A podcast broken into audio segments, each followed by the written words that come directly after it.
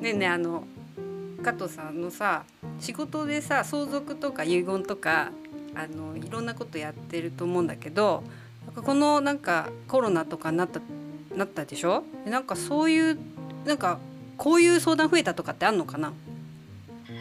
まあ、コロナになったから増えたっていうことは特別はないんだけど、もともとの、まあ、昔から多い相談とかね、うん。そういうのは、うん。あのやっぱり決まってるかな、うん。コロナが関係なく。それ昔から多いって相続ってそうなんか私のイメージ的にはさほら死んでから相続って起きなんか起きるけど今もうん。それでみんな大慌てして相続みたいなのが始まっちゃうの？死ぬ前なの、うん、あそうだね。まあみんな大概は死ん、まあ、まあ亡くなってからね手続きって始まるんだけど、うんうんうんそこから大慌てをするパターンっていうのがうん。あって、一般的な家族で別に揉めてなければ、うんうん。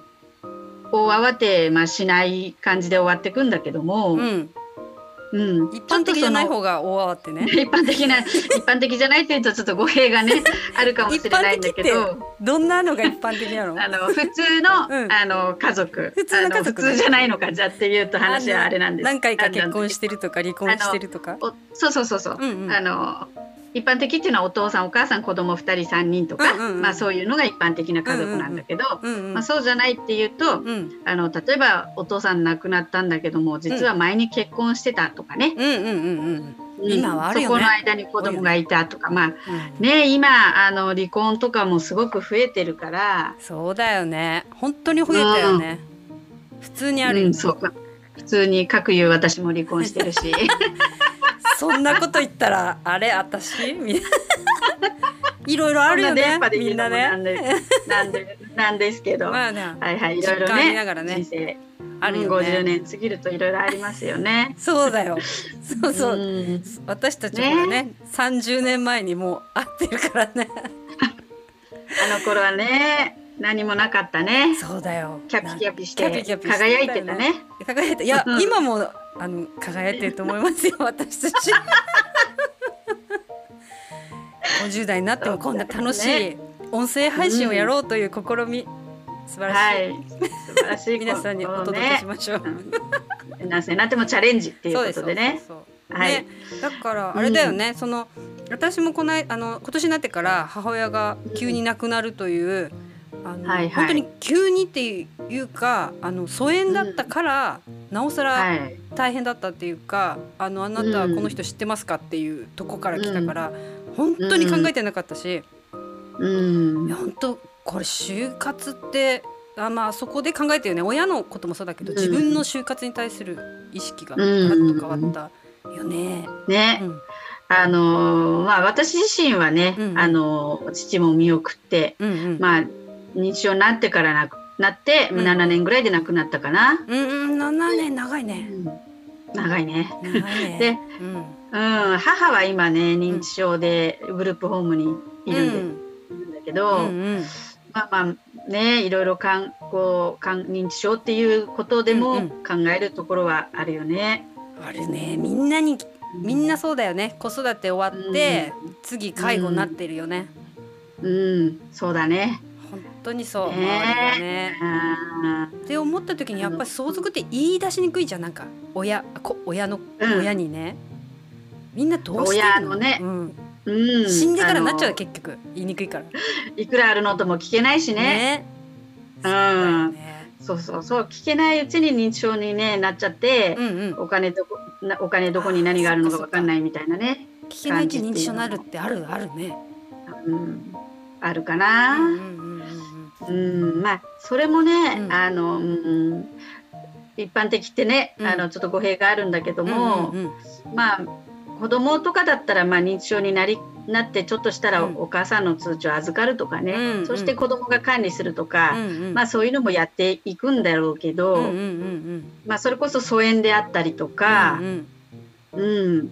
あとはやっぱり先ほど言った離婚して、うんうんうん。えー前に子供がいるとか、うんそれで亡くな何もしないで亡くなっちゃうと、うんうん。まあ、その子供の印鑑もらわないと通帳も下ろせれないし、ねお父さんの名義の家もうんうんうん。変えられないっていう、うんうん。うん。なんかそういう大変なことになるので、うんうん。まあ、その辺はちょっといろいろなあのご事情がある方はうんうん早めに対策を取っといた方がいいかな。それねなんかその亡くねなってからねえっと、うん。分からないで進む人もいるだろうし分かっちゃってそういうふうになる人もいるし、うん。分からないでねそのなんだろう子供がいてそっちにも連絡いかないでね、何年か経った後に、うん。実はお父さんは亡くなってたみたいのってあると思うんだなんか分かんないけどね、うん。いろんなパターンがあると思うんだけど大体みんな亡くなったら、亡くなってから分かるの、あ今のはあれか離婚してるから確実に分かるのか隠し子じゃないもんね。そうだね。あーなるほどなるほど 隠し子いろいろいろなことを今隠想像してた。し子じゃないね。隠し子じゃなくてね。あの、うんうんうんうん。でもまああのやっぱりねあの私と相続のね手続きをやる会社にいるんだけども、うんうんぱり年間600円とかせ相談を受けてると、うん。うん。やっぱああるよね、うんあの隠しているわけじゃないけど、うん前に結婚して子供がいたことを、うん。あの言言ってなかった言ってなかったまあ隠してるわけじゃないけど言ってなかったなるほど。言い出これでせなかったあのね。うん戸籍集めて、うんうんえーっていうねあの誰それみたいなことは、あの何回かありますよ。そんなに珍しくないってことか、じゃまあ珍しくなくもないけど、うん珍しいんだけどあ。も、うんうん。あのないわけではない。なるほどね。そ、うんそれはどうする？そのもう探し出すしかないんだ。そういう時は。うん、戸籍集めればねわかるから、あそっかあの。そんな難しい難ことではない。難しくない。会いたくないね。そうだね。それね。まあ、かくいうさ私も、うんうん。あのこの仕事をする前に父が亡くなったんだけど、うんうんあの銀行にね電話して、うん。父亡くなったんだけども、手続きしたいって言ったらうん。